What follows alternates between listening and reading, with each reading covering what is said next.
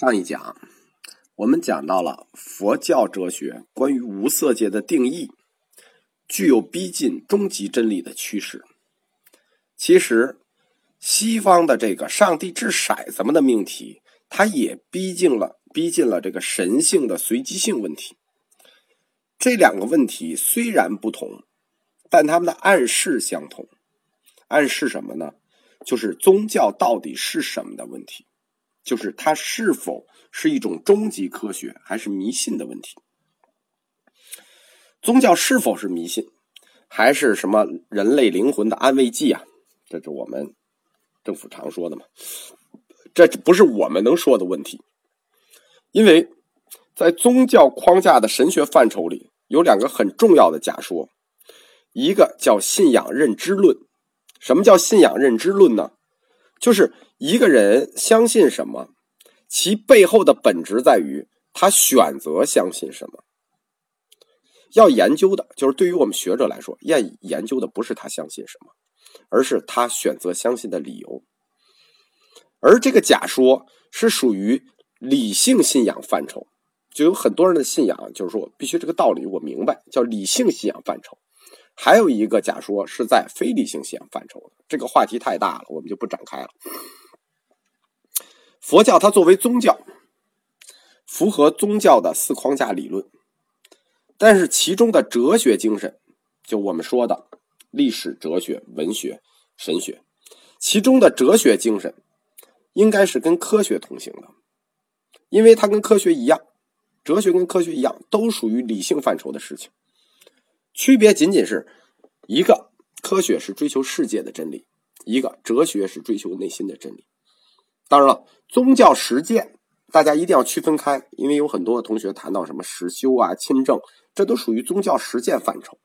宗教实践是属于另一个范畴，是属于非理性范畴。这个扯远了，我们回来继续介绍无色界。无色界四天也是四层天。名字都非常好听，叫空无边处天，实无边处天，无所有处天，非想非非想处天。在《世纪经》里呢，这四个名字都带有一个“智”字，就这个四个名字不一样，叫空智天，智力的智；实智天，无所有智天，有想无想之天。那很显然，这四个天都跟智具有某种关联。或者说，跟一种精神状态的存在有一种关联。这个智，或者说这四层天，是禅修者体会的一种特殊心理状态。我没有体会过，所以没法给大家讲。介绍完无色界，这样从欲界开始，欲界六道六重天，到了色界四天，二十二小天，再到无色界四天。整个佛教的完整世界，我们就给大家讲完了。这就是我们所说的佛教世界本体论中，就是佛教世界本体中的第一个大命题。我们讲到这一刻才讲完，世界是什么？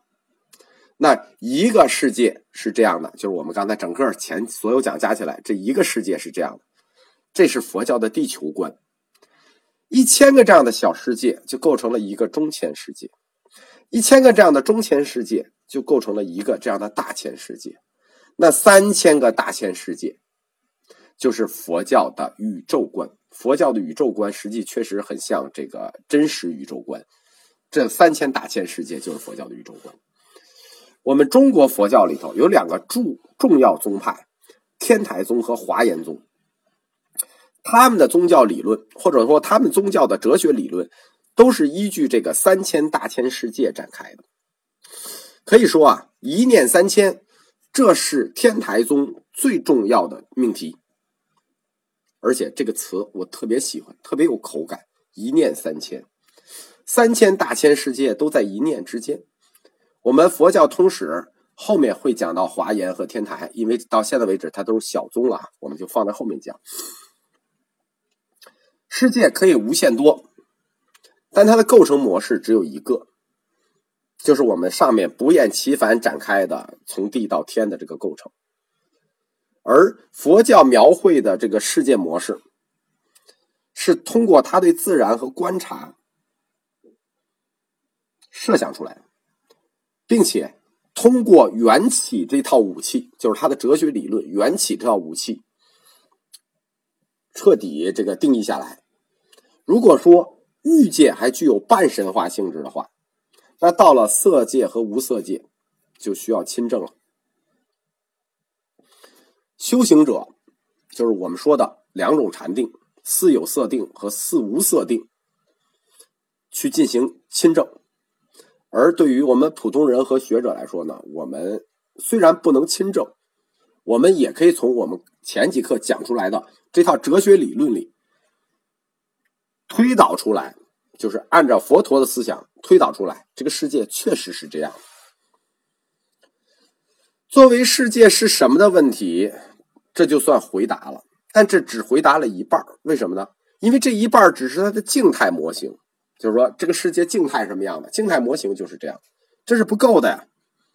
回答这个本体论，你光回答模型怎么行？还有它的运动方式，或者说它的变化方式，这个世界是怎么运动的？如何运动的？它的规律是什么？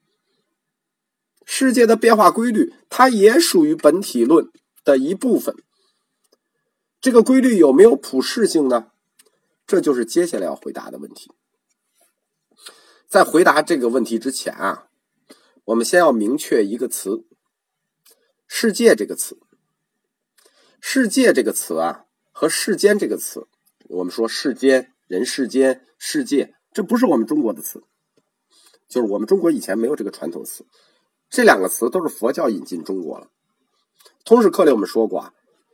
中国汉语有两次大的词汇引入阶段，第一次是佛教，它丰富了我们的文学词汇；第二次是我们跟小日本斗争这些年引入了词汇，是丰富了我们的科学词汇，比如说什么数学、物理、联邦政治，这都是日本人翻译的派出所、世界、世间这两个佛教引入的词汇，它的定义是什么呢？世界。本身就是指一种千流幻灭的领域，千流幻灭。世界这个词的最初含义本身就是有变化的意思，这两个词字就有变化的意思。那么，这个世界它的本质是什么呢？下一讲我们来讲世界的本质是什么。